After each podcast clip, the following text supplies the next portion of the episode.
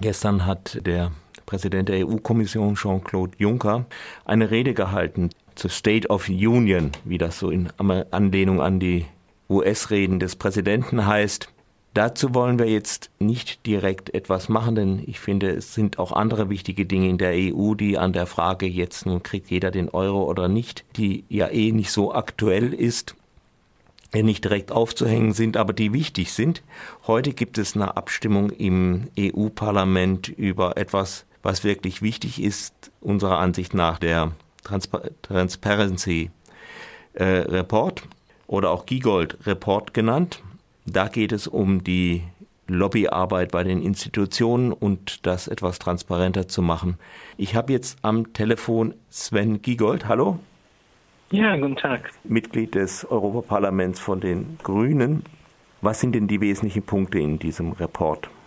Also dieser Bericht, da geht es um Transparenz, äh, Integrität und Rechenschaftspflicht der europäischen Institutionen. Und das ist das erste Mal, dass das Parlament äh, die Probleme, die ja gerade von Nichtregierungsorganisationen seit Jahren beklagt werden und auch von den Medien, dass die so gründlich aufgearbeitet werden. Also es geht darum, dass in Zukunft noch transparenter werden soll, wer auf welche europäische Institution Lobbyarbeit ausübt. Und ähm, das ist in Brüssel schon transparenter als in Berlin oder auch in Stuttgart. Aber wir sind noch nicht da, wo wir hinwollen, nämlich dass jedes Gespräch, äh, was man als bezahlter Interessensvertreter professionell führt, dass die Öffentlichkeit davon erfährt und dadurch auch bewerten kann, ob ähm, alle Interessen gleichermaßen angehört wurden oder ob immer nur ähm, und was im Übermaß geschieht, äh, finanzkräftige Wirtschaftsinteressen gehört werden. Ein anderer Punkt ist, wie schnell kann man aus einem öffentlichen Amt in äh, einen Lobbyjob überwechseln und damit die Erfahrungen, die man im öffentlichen Amt gesammelt hat, privat versilbern und im Grunde verkaufen.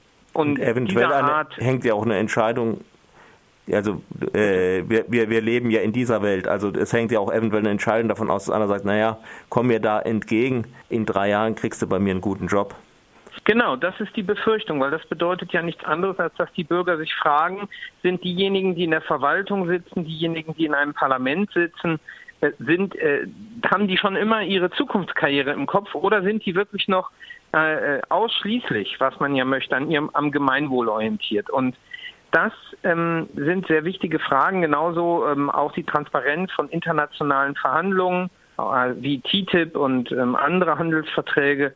Auch dazu äußert sich mein Bericht. Es ist eine lange Liste von Forderungen und Vorschlägen, wie man ähm, Transparenz, Rechenschaftspflicht und Integrität verbessern kann. Äh, man kann dabei eins feststellen, wir haben viel geschafft, also über zwei Jahre wurde darüber hart verhandelt.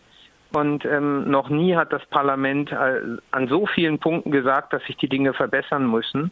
Es gibt leider eine gewisse Tendenz in diesem Bericht, nämlich dass bei den wirklich schwierigen Punkten, die auch das Parlament selbst äh, betreffen, wir nicht so viel Verbindlichkeit erreicht haben, wie ich mir das gewünscht hätte. Ich will das ganz offen sagen. Ähm, gerade die Christdemokraten und die Liberalen haben sich gegen alle äh, schärferen, verbindlicheren Regeln mit äh, Klauen und Zähnen gewehrt.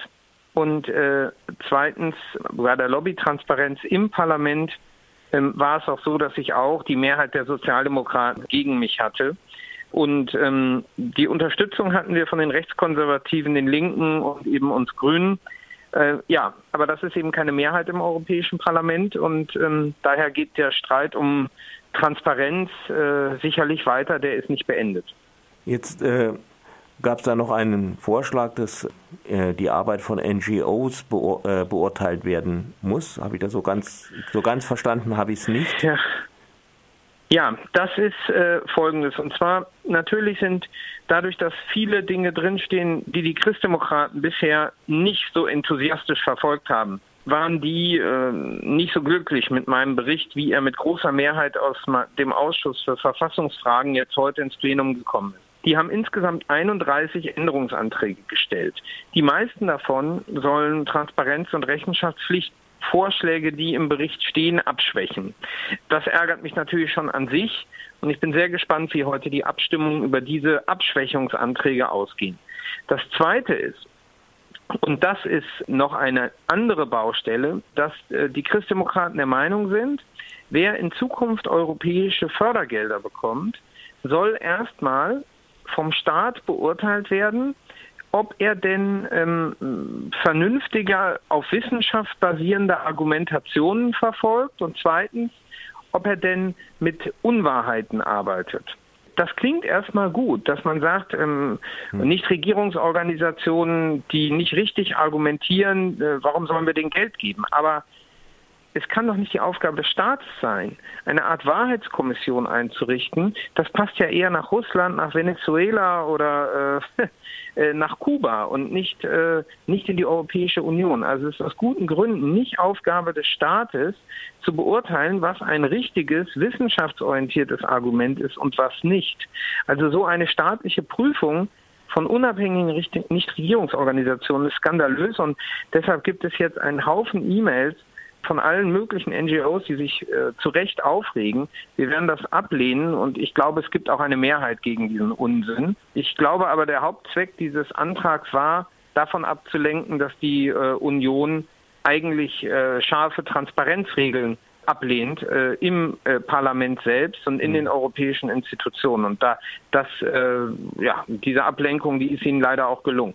Ja, da macht man da an, an der anderen Stelle irgendwo eine Blase und alles Genau, man macht irgendeine Blase auf, wo man sowieso weiß, dass die allermeisten im Parlament das nicht wollen. Dann re reden viele Journalisten nur noch darüber und äh, dass es aber um den Kern darum geht, dass man weiter ungestört äh, seine Lobbytreffen abhalten will, äh, das, äh, das wird dabei übersehen. Deshalb rede ich auch lieber darüber als über diese Änderungsanträge. Die werden hoffentlich wirklich abgelehnt.